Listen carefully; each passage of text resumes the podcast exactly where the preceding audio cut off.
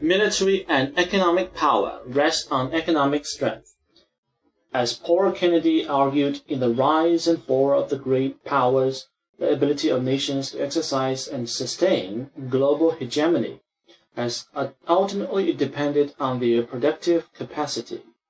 America's present superpower status is a product of its rapid economic growth between 1850 and 1950, and the fact that during the second half of the century it was the world's largest and often most dynamic economy.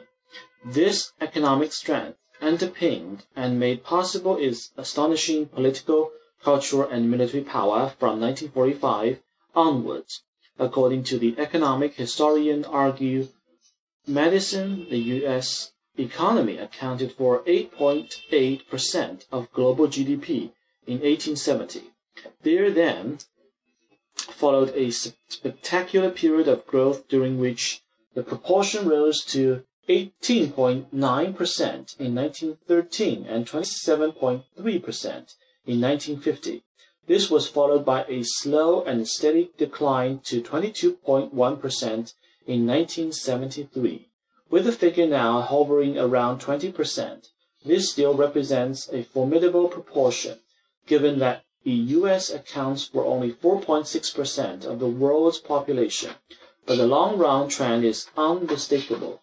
One could make a similar point in reaction and relation to Victorian Brit Britain's imperial reach between 1850 and 1914. This was made possible because Britain accomplished the world's first industrial revolution and, as a consequence, came to enjoy a big economic lead over all other countries.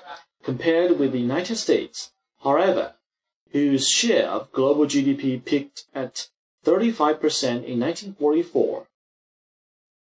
The highest figure for the UK was a much smaller 9% in 1899. The precipitous decline of Britain as a global power over the last half century has been the predictable result of its de deteriorating the relevant economic position, its share of global GDP having sunk to a mere 3.3% by 1998. If Britain took its place alongside the United States in Iraq, its military contribution was largely cosmetic. The precondition for being a hegemonic power, including the ability or otherwise to preside over a formal or informal empire, its economic strength. In the long run, at least, it is a merciless measure. Notwithstanding this, imperial powers in decline are almost invariably in denial of the fact.